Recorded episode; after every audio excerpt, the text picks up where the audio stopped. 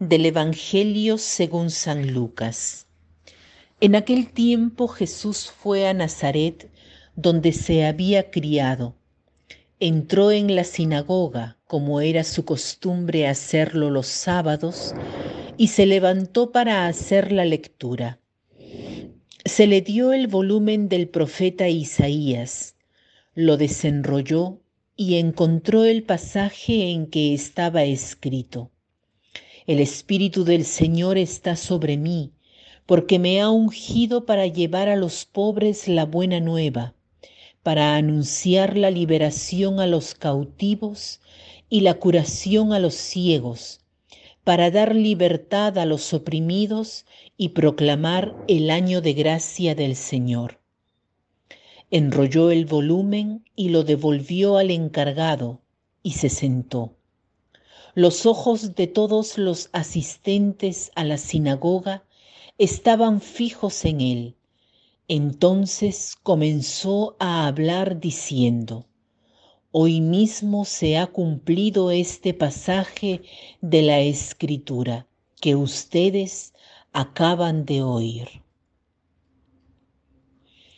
Nos encontramos en la vigésimo segunda semana del tiempo ordinario en las primeras doce semanas de este tiempo se lee el Evangelio de Marco.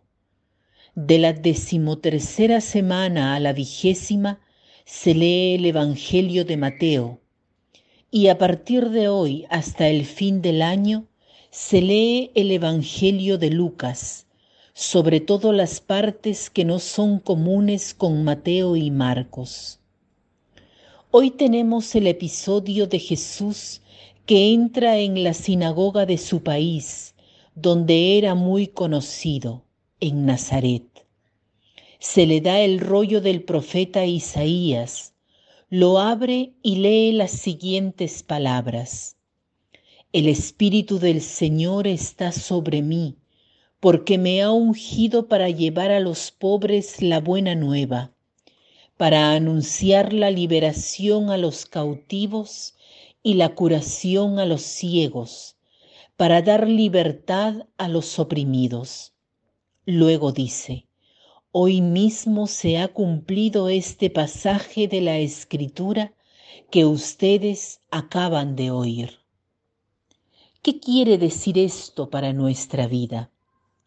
Muchas cosas quisiera detenerme en una en particular. También nosotros podríamos decir las mismas palabras de Jesús.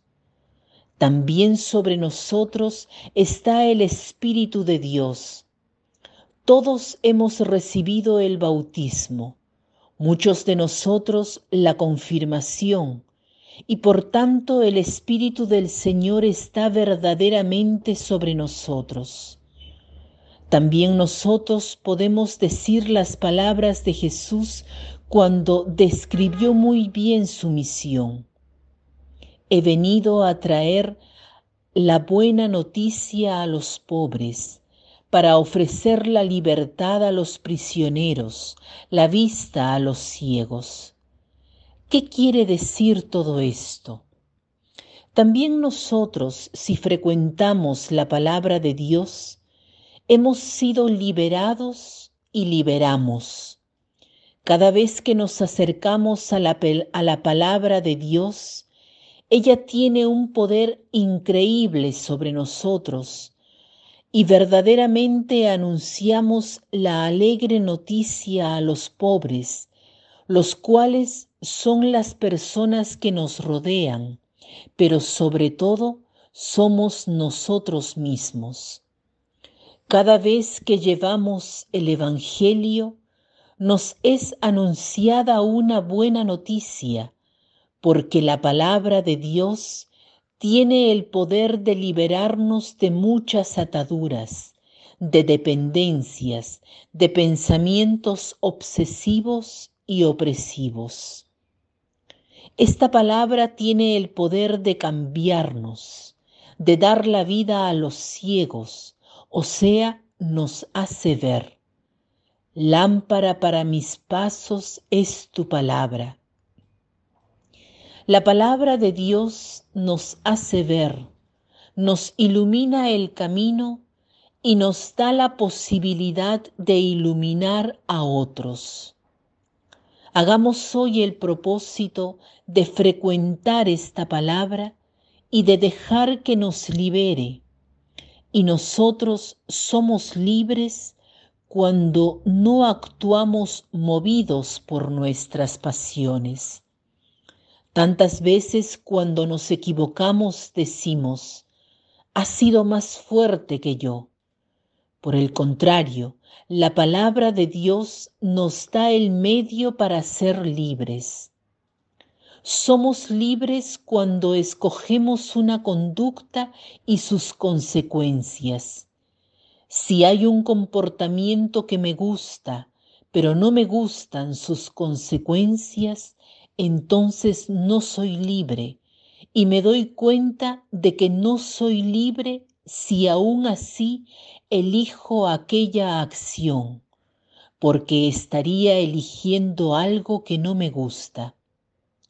Por ejemplo, elijo fumar, pero no elijo las consecuencias que ello comporta. Nadie se quiere enfermar, nadie quiere tener un cáncer al pulmón, pero sé que el, que el fumar tiene esas consecuencias.